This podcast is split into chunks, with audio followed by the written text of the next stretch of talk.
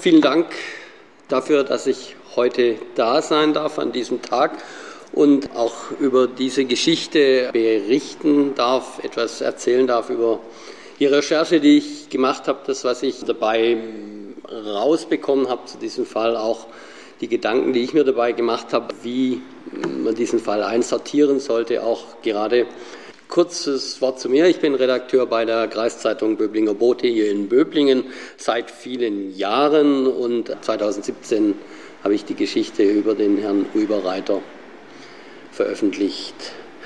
Ich bin da auch da heute, um über diese spannende und gleichzeitig schwierige äh, Geschichte zu reden, die ja schon längst stattgefunden hat, die aber, wie gerade erwähnt, droht vergessen zu werden.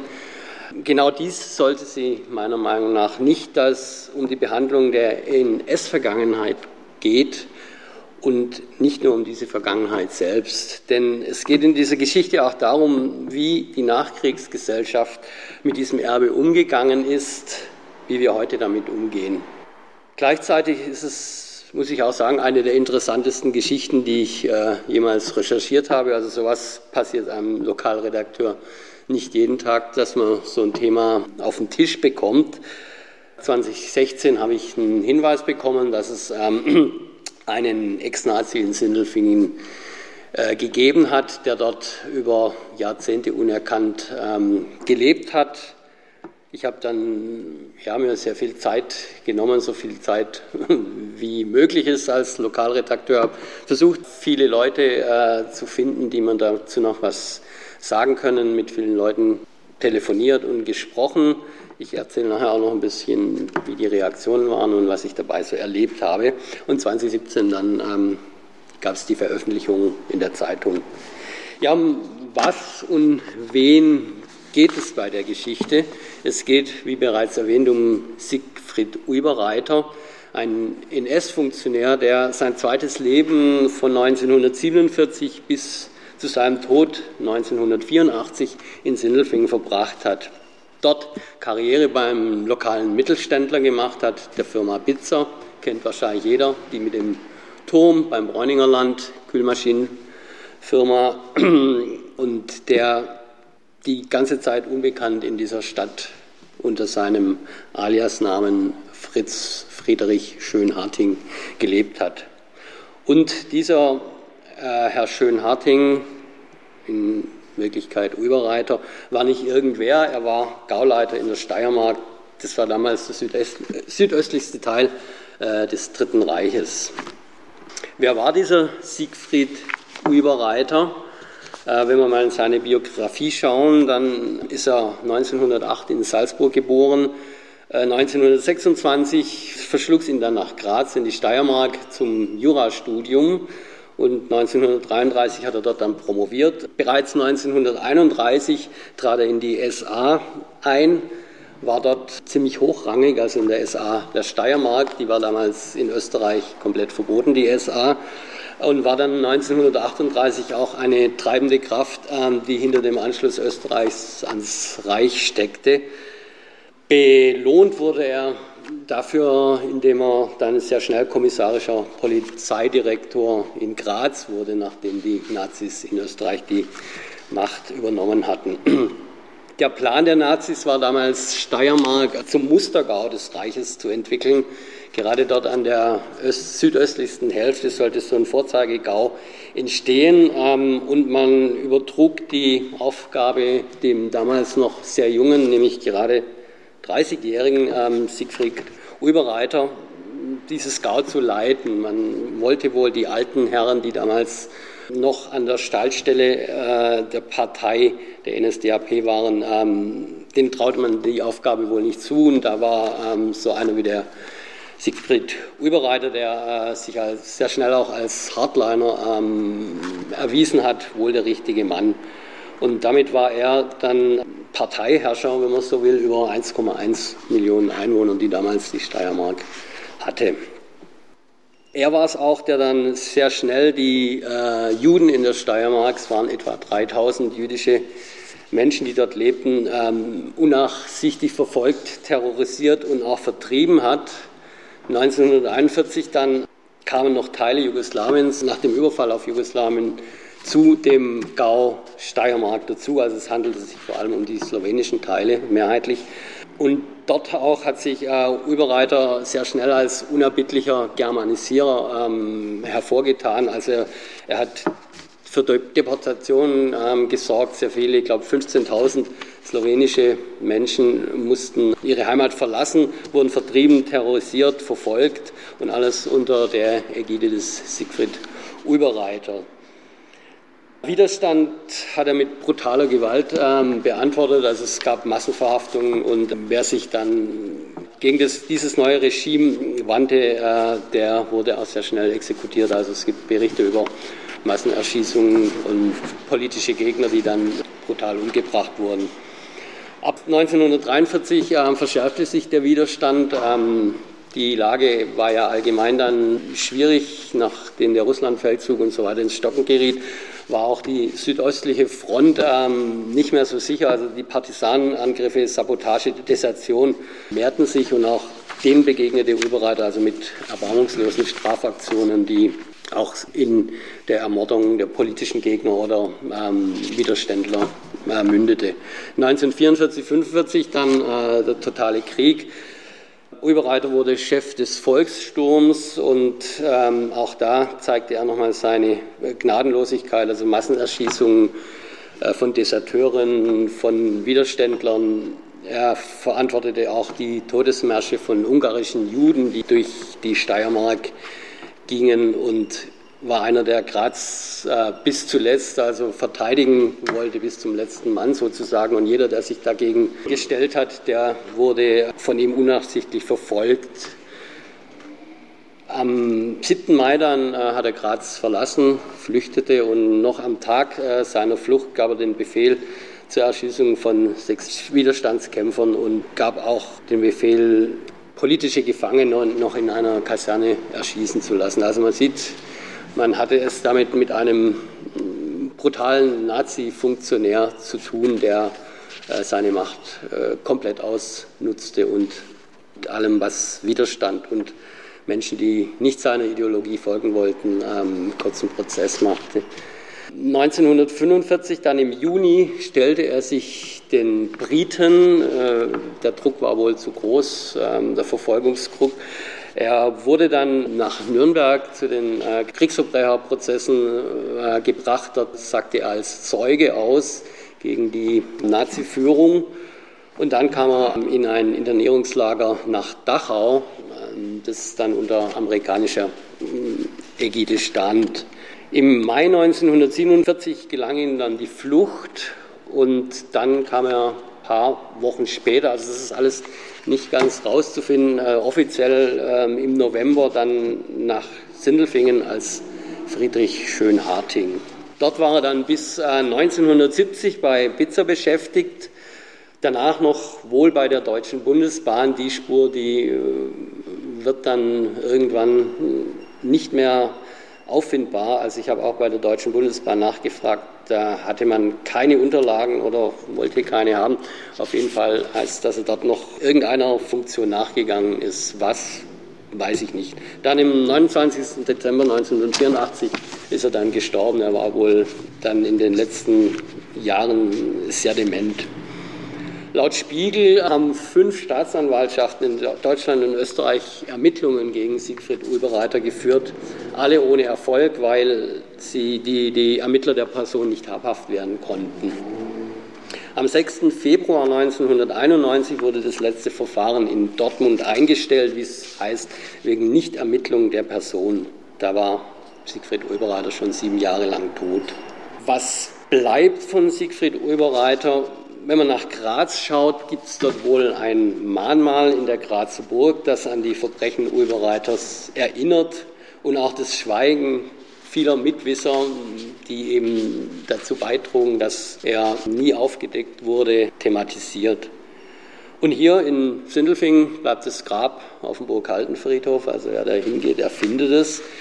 Und dort steht natürlich Friedrich Schönharting drauf. Er ist dort begraben unter den vielen, vielen Sindelfinger Bürgern nichts erinnert daran, wer da in Wirklichkeit liegt und welche Taten er zu verantworten hat. Mit wem haben wir es zu tun, wenn wir den Namen Siegfried Ulbereiter etwas näher erfahren wollen oder die Person? Da ist es vielleicht notwendig, einen kurzen Exkurs zu unternehmen, was eigentlich ein Gauleiter ist. Ich weiß nicht, ob das jeder weiß. Also damals war das Dritte Reich in 43 Gaue eingeteilt. Die Gauleiter, die zählen nach den Reichsleitern zu den höchsten Parteirepräsentanten im NS-Staat, wurden von Hitler ausgewählt, ernannt und waren auch Adolf Hitler persönlich verantwortlich. Also sie waren im näheren Machtbereich des Führers angesiedelt. Sozusagen die zweite zivile äh, Führungsebene, wenn man das so will. Sie waren vor allem für die Umsetzung der NS-Ideologie und der Parteipolitik in der Provinz zuständig und waren auch ein Beispiel für die Durchdringung des NS-Staates durch die Partei. 1940 wurde ähm, Oberreiter zusätzlich Reichsstatthalter in der Steiermark. Damit übernahm er auch die staatlichen Machtbefugnisse die waren, waren ja immer noch getrennt. Da gab es auch immer sehr viele Konkurrenz zwischen Gauleiter, die die Partei äh, repräsentierten, und den ähm, Statthaltern, die eigentlich diese staatlichen Ebenen zu verwalten hatten. Aber 1940 wurde Überreiter beides. Das heißt also, die, die Macht in seiner Hand war dann komplett. Er war Herrscher über das Parlament, über die Polizei, über das Gerichtswesen. Also alle Gewalten waren in seiner Hand vereint und auch natürlich Machtapparat der Partei. Deutlich wird damit, dass äh, Ulberreiter kein Erfüllungsgehilfe und vom Befehlsnotstand geleiteter Mitläufer war, sondern er war einer, der etwas zu sagen hatte in diesem Staat und auch mit weitreichenden Machtbefugnissen ausgestattet war und diese blutig und erbarmungslos ausnutzte. Also fest steht, Siegfried Ulbereiter war ein Prototyp des hochrangigen NS-Verbrechers. Dann möchte ich ein paar Worte zu der Geschichte sagen, wie Siegfried Ulbereiter nach Sindelfingen kam oder über Siegfried Ulbereiter und Sindelfingen. Eigentlich ist die Geschichte sehr schnell erzählt. Sie beginnt 1945 mit der Internierung durch die Briten, dann die Aussagen in Nürnberg und dann das Gefangenenlager in Dachau die Flucht 1947 und erste Spuren, offizielle Spuren in Sindelfingen gibt es am 7. November 1947. Da gibt es einen Standesamtseintrag als Fritz Schönharting und auch im Buch Sindelfinger Familien gibt es einen Eintrag, da wird er als Maschinenarbeiter aus Breslau genannt. Und bereits ab 13. Mai war er als Mitarbeiter bei Bitzer geführt. Es war damals eine der größten Firmen in Sindelfingen, etwa 200 Mitarbeiter und spezialisiert auf Kühlmaschinenfertigung. Dort machte er eine sehr rasche Karriere vom Arbeiter, vom normalen Arbeiter zum Export- und Marketingverantwortlichen der wohl, ähm, wie man so hört, durchaus beteiligt war am raschen Aufstieg der Firma nach dem Krieg zu einem führenden Unternehmen in dieser Branche. So schnell die Geschichte vielleicht erzählt ist, was bleibt, sind, sind sehr viele Fragen und anhand derer möchte ich eigentlich dieses Phänomen Urbereiter auch ähm, jetzt noch etwas ausführlicher darstellen. Es bleiben Fragen, wie ist er den Amerikanern entkommen? Wie konnte er zu dieser neuen Identität in Sindelfingen kommen? Warum gerade nach Sindelfingen? Warum kam er bei Bitze unter? Und dann natürlich, wie konnte es sein, dass er unerkannt in Sindelfingen fast 40 Jahre gelebt hat? Und dann auch eine für mich sehr schwierige und interessante Frage, warum gab es dieses Schweigen? Warum hat niemand, der von ihm gewusst hat, von den wenigen Menschen, die von ihm gewusst hat, dieses Schweigen gebrochen? Und dann, warum tut man sich heute noch so schwer mit dieser Aufarbeitung in Sindelfingen. Wenn man diese Fragen beantworten möchte, dann braucht man natürlich Quellen, um seriöse Antworten zu finden. Und das ist ganz, ganz schwierig in dieser ähm, Geschichte. Also da habe ich bemerkt, dass die Faktenlage äußerst dünn ist. Quellen gibt es überhaupt keine. Also sowohl die Archive der Stadt und bei der Firma Bitzer haben laut eigenem Bekunden keine Akten, keine Quellen, keine Dokumente zu dieser Causa. Was ganz wichtig war, ist ein Bericht, der 2008 publiziert wurde von österreichischen äh, Historikern, die erstmalig dieses Untertauchen Ulberreiters öffentlich machten in einem österreichischen Magazin, in dem sie Kontakt äh, hatten zu einem Arbeitskollegen Ulberreiters, der bereits 1997 oder 93, glaube ich, war es ja, ähm, herausgefunden hat, äh, wer sein Vorgesetzter wirklich war. Es gibt da noch einen zweiten Zeitzeugen, auch ein Arbeitskollege, mit dem konnte ich sprechen. Und der andere, mit dem die Grazer Historiker gesprochen haben, der ist leider kurz vor dem Beginn meiner Recherchen verstorben. Deshalb konnte ich äh, mit ihm keinen persönlichen Kontakt aufnehmen. Der hieß Helmut Herrmann und hat dann auch in Graz versucht, äh, etwas über den Herrn Ulbereiter rauszubekommen und hat dann auch sich gemeldet dort in den Archiven und so kam es zu der Veröffentlichung der Grazer Kollegen. Der Arbeitskollege, mit dem ich gesprochen habe, das ist ein alter Sindelfinger, der sehr gut vernetzt ist im Stadt- und Vereinsleben. Also von daher sicherlich eine Quelle, die durchaus ernst zu nehmen ist. Und beide haben berichtet, dass das Gerücht in der Firma umging, dass der Herr Schönharting ein ranghoher Nazi war. Also es war wohl nicht ganz unbekannt in der Firma. Sonst war leider viel Schweigen das mir entgegengebracht wurde. Viele Ältere, die ich sprechen konnte, haben davon gehört, haben ihn auch gekannt, aber wollten alle nichts davon wissen oder vielleicht wussten sie auch wirklich nichts. Was ich gehört habe, war eine finde ich, sehr weitreichende Aussage. Da stoßen Sie in ein Wespennest, hat mir jemand gesagt, mit dem ich darüber geredet habe. Ich glaube, das ist genau auch das Problem. Keiner wollte was dazu sagen. So bleibt vieles Spekulation, aber es gibt dennoch einige Indizien und Mutmaßungen, die etwas Licht in das Dunkel bringen. Davon möchte ich jetzt mal so ein paar Dinge hier vortragen. Es sind natürlich alles Antworten, die Antwortversuche bleiben müssen, weil wirklich die Quelle an sich, die, die ganz klar sagt, so was, die gibt es nicht. Widmen wir uns mal der Frage, wie konnte er den Amerikanern entkommen? Es ist sicherlich schwierig zu glauben, dass so ein hochrangiger NS-Täter, dass so einem die Flucht aus der US-Bewachung gelingt. Also ich glaube, da muss viel passieren, und es wäre ein ziemlicher Skandal, wenn so jemand entkommen könnte. Überreiter war damals in Dachau und er wartete auf die Auslieferung an Jugoslawien, weil die natürlich Interesse an ihm hatten, weil er in Slowenien ja durchaus gewütet hat. Es gibt zwei Varianten, die man findet, wie er entkommen sein könnte. Das, ist eine ist einfach, dass er in Dachau entflohen ist im Lager. Die andere ist, dass die Flucht ihm während des Transportes nach Slowenien gelungen ist, also wo er dann den Jugoslawen übergeben werden sollte, ausgeliefert werden sollte.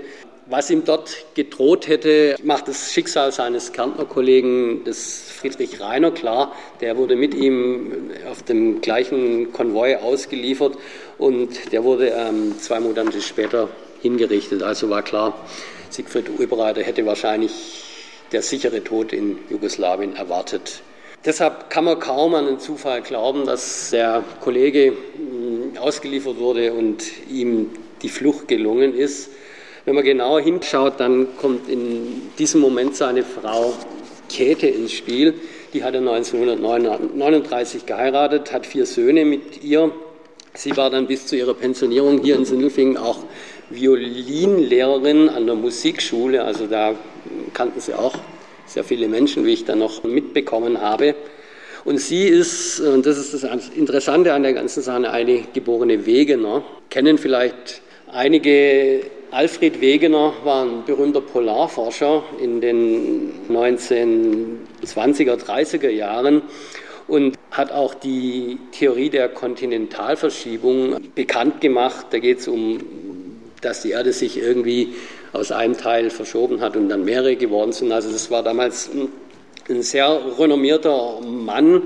Und auch heute gibt es noch das Alfred Wegener Institut in Bremerhaven, das wohl eines der berühmtesten und renommiertesten Institute für Polar- und Meeresforschung. Auf jeden Fall, das war der Schwiegervater von Siegfried Ulberreiter. Und die These, die man immer wieder trifft, ist die, dass wohl unveröffentlichte Forschungsmaterialien seines Schwiegervaters, der 1930, glaube ich, auf einer Polarexpedition gestorben ist, als Pfand für den Siegfried Oeberreiter an die Amerikaner gegeben worden sind, die wohl Interesse an den Forschungsergebnissen hatten. Also das ist die These, die hier im Raum steht, die ja vielleicht durchaus plausibel ist, die sein Entkommen aus der Gefangenschaft erklären könnte. Dann die nächste Frage, auch eine sehr wichtige Frage, wie konnte so einer zu einer neuen Identität gelangen innerhalb kurzer Zeit, weil es waren ja gerade ein halbes Jahr, bis er dann in Sindelfingen wohl aufgetaucht ist.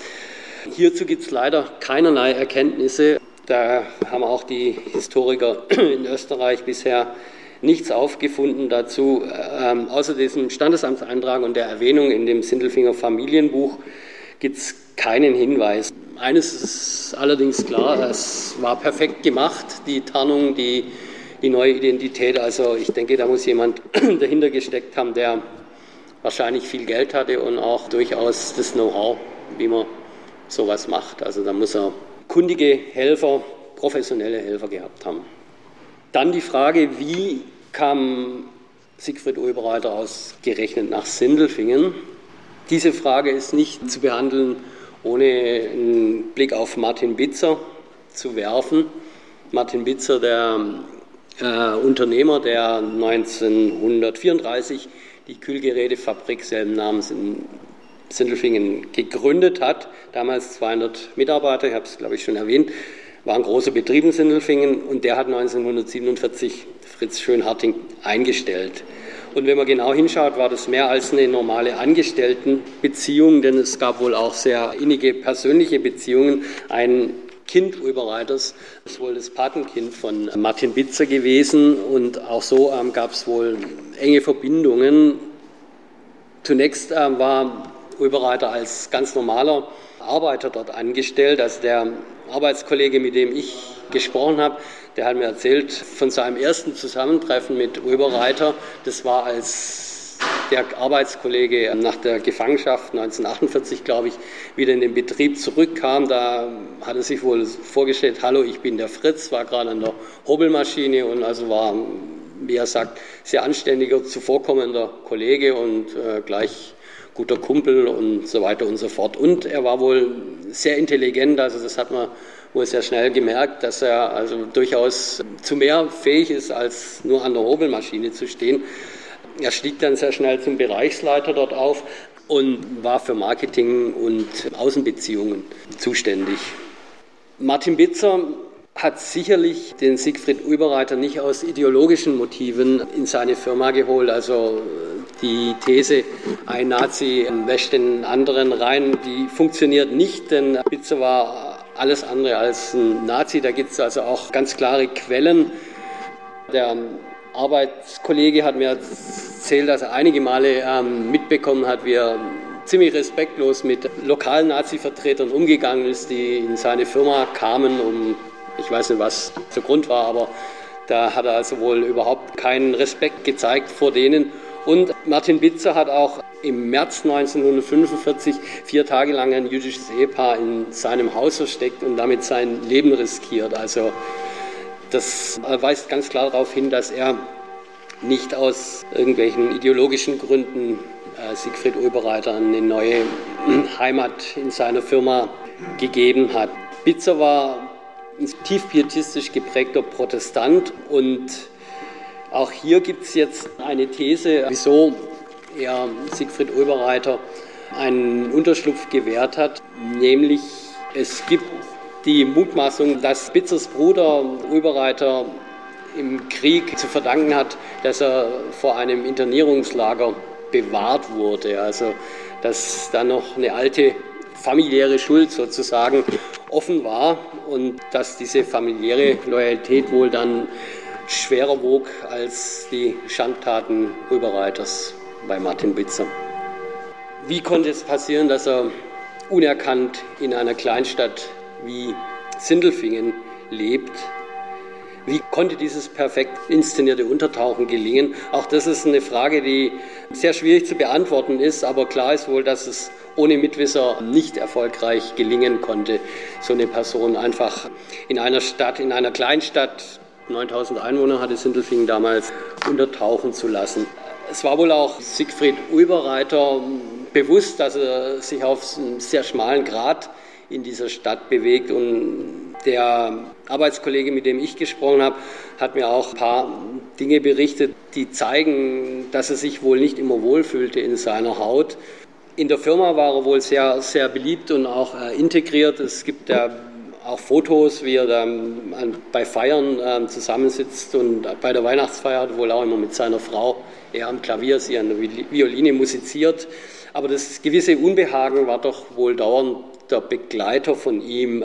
Es gibt den Bericht, dass er an einem Betriebsausflug nach Straßburg zum Beispiel nicht teilgenommen hat. Da war wohl ihm das Risiko des Grenzübertrittes zu groß, dass da irgendwo doch was schieflaufen könnte und dass vielleicht dann die Identität auftauchen könnte.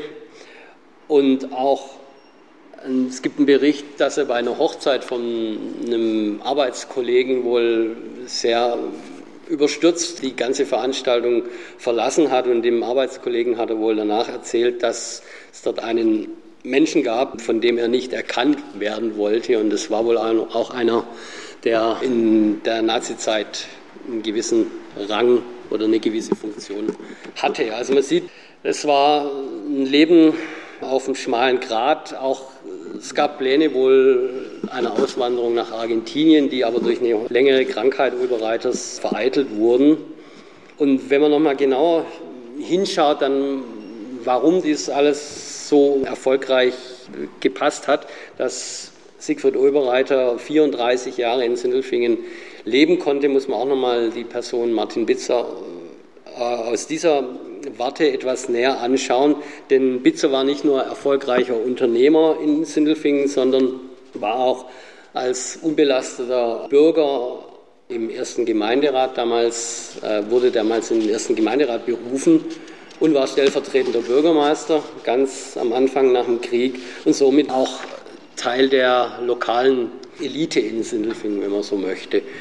Hinzu kommt ein sehr enges Verhältnis zum damaligen Bürgermeister Arthur Gruber. Es war wohl eine sehr innige Freundschaft, die die beiden verbunden hat, die ihren Ursprung im kirchlichen Engagement hatte. Auch Gruber war sehr in der pietistischen Gemeinschaft verortet.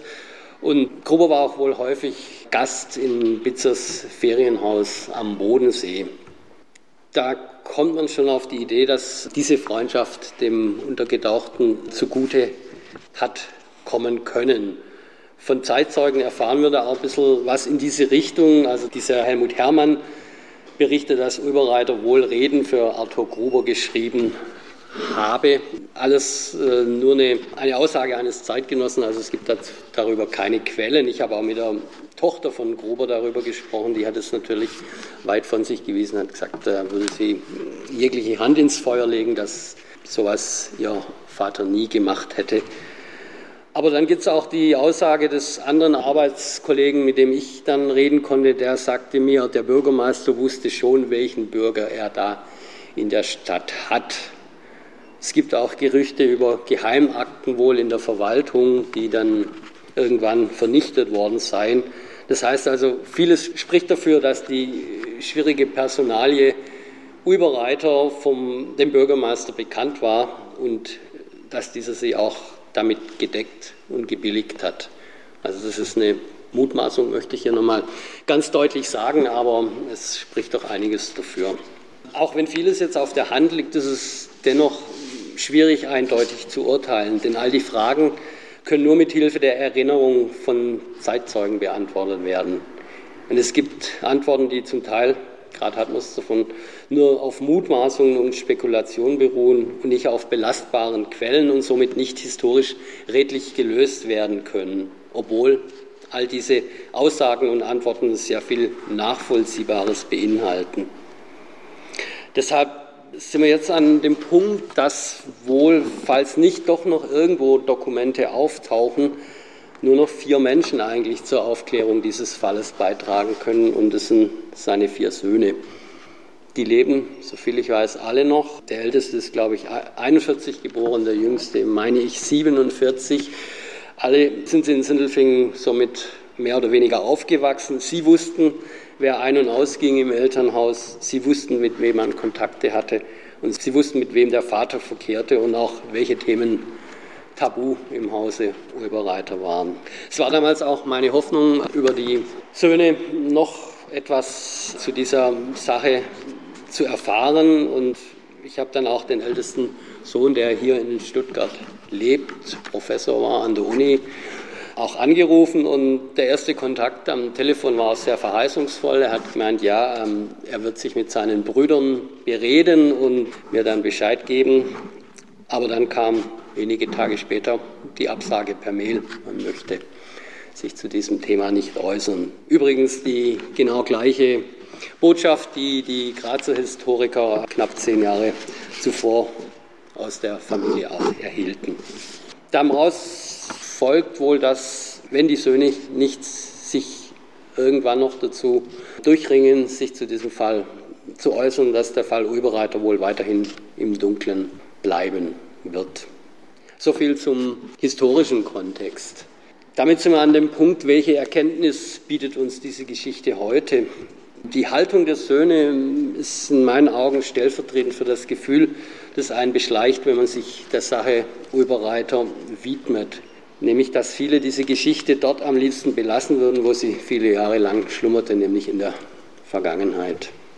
Bei der Recherche, ich habe es vorher schon mal gesagt, habe ich eine große Zurückhaltung bemerkt. Lieber nichts sagen, nichts wissen oder nichts wissen wollen war die Haltung dieses Lasst dem Mann seine Ruhe, was ja vorher auch in dem Zitat auftauchte, es ist doch alles lange vorbei.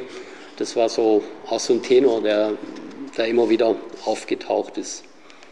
Und dann sind wir am Punkt, wie gehen wir heute mit solch einer problematischen Personalie um?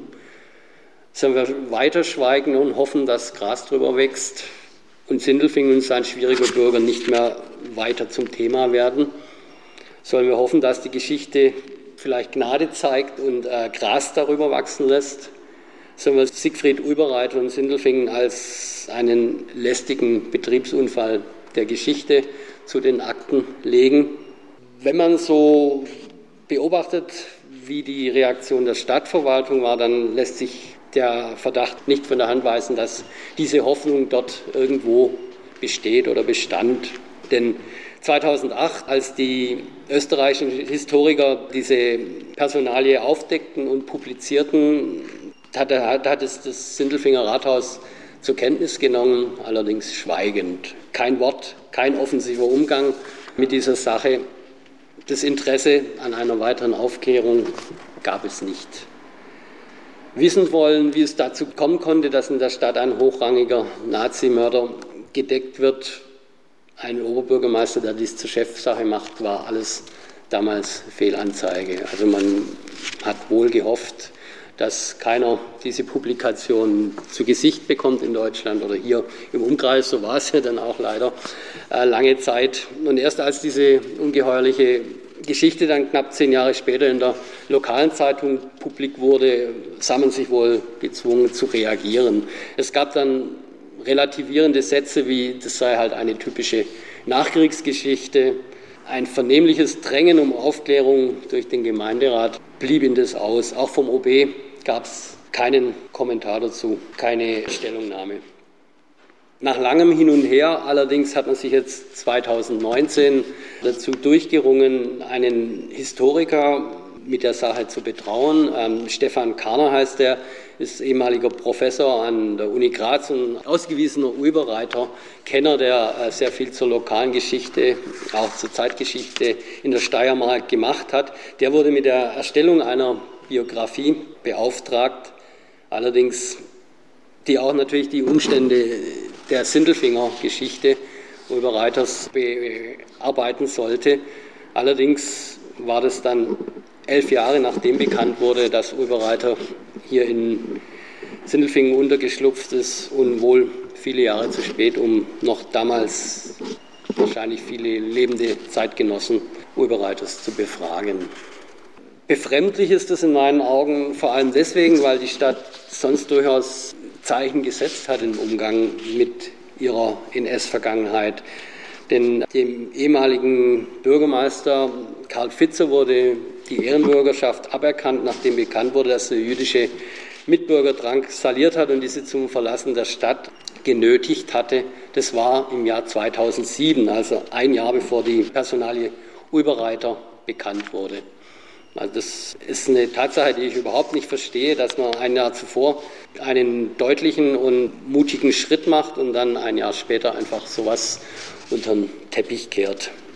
Da stellt sich in dem Moment die Frage, warum gibt es unangenehme Wahrheiten, die nicht ans Tageslicht kommen sollten?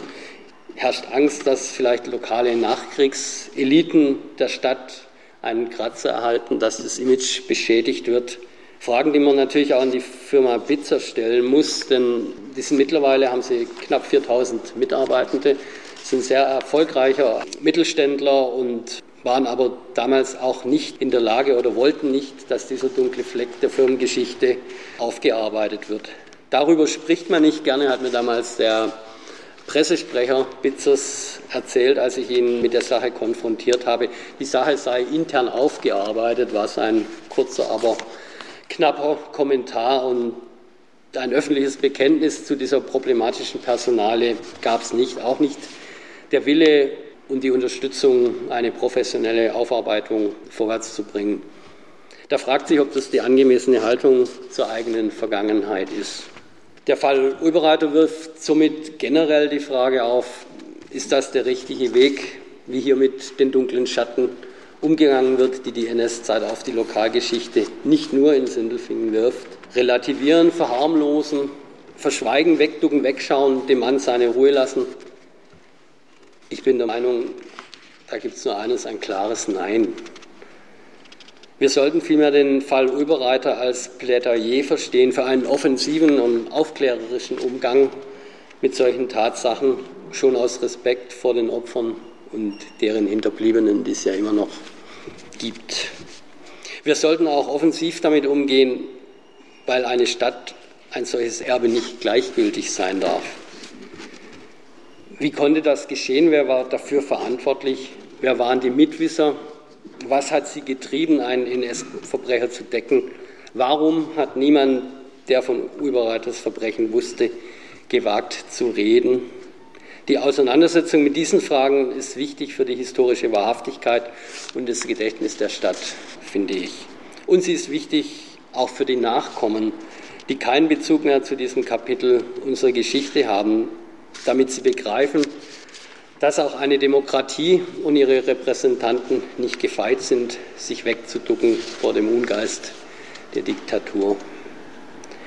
Diese Auseinandersetzung ist auch wichtig damit wir lernen, nicht zu schweigen, wenn Unrecht geschieht und Menschen, die dieses Unrecht verkörpern, in unserem privaten Umfeld als Arbeitskollegen oder Nachbarn oder Angestellte leben. Aber vielleicht, äh, wenn man mal genau hinschaut, ist die Geschichte von Sindelfingen und seinem Nazi-Verbrecher ja auch tatsächlich nur eine typische deutsche Nachkriegsepisode, wie damals ein Kommentar aus dem Rathaus lautete. Vielleicht typisch für den Umgang mit der NS-Vergangenheit eine Geschichte, von der wir auch vor allem am heutigen Antikriegstag lernen können für die Zukunft. Eine Geschichte, die zeigt, dass der Ungeist der Diktatur, des Völkermords und der Barbarei auch in einer demokratischen Gesellschaft seinen Unterschlupf findet und wir stets wachsam sein müssen. Gerade in einer Zeit, in der die zerstörerischen Kräfte spürbar Hand an dieser unserer Demokratie anlegen. Enden möchte ich nun mit einem Zitat von Sindelfingens OB Bernd Föhringer, ein Zitat, das aus einer Rede stammt, die er zur Erinnerung an die NS-Opfer im Jahr 2018 gehalten hat. Damals sagte er, Erinnern tut weh, es löst Entsetzen aus und lässt uns verstummen und aufschreien zugleich. Als gebürtiger Sindelfinger hätte ich mir im Fall Ulberater von meiner Heimatstadt mehr Aufschrei und weniger Verstummen gewünscht. Vielen Dank fürs Zuhören.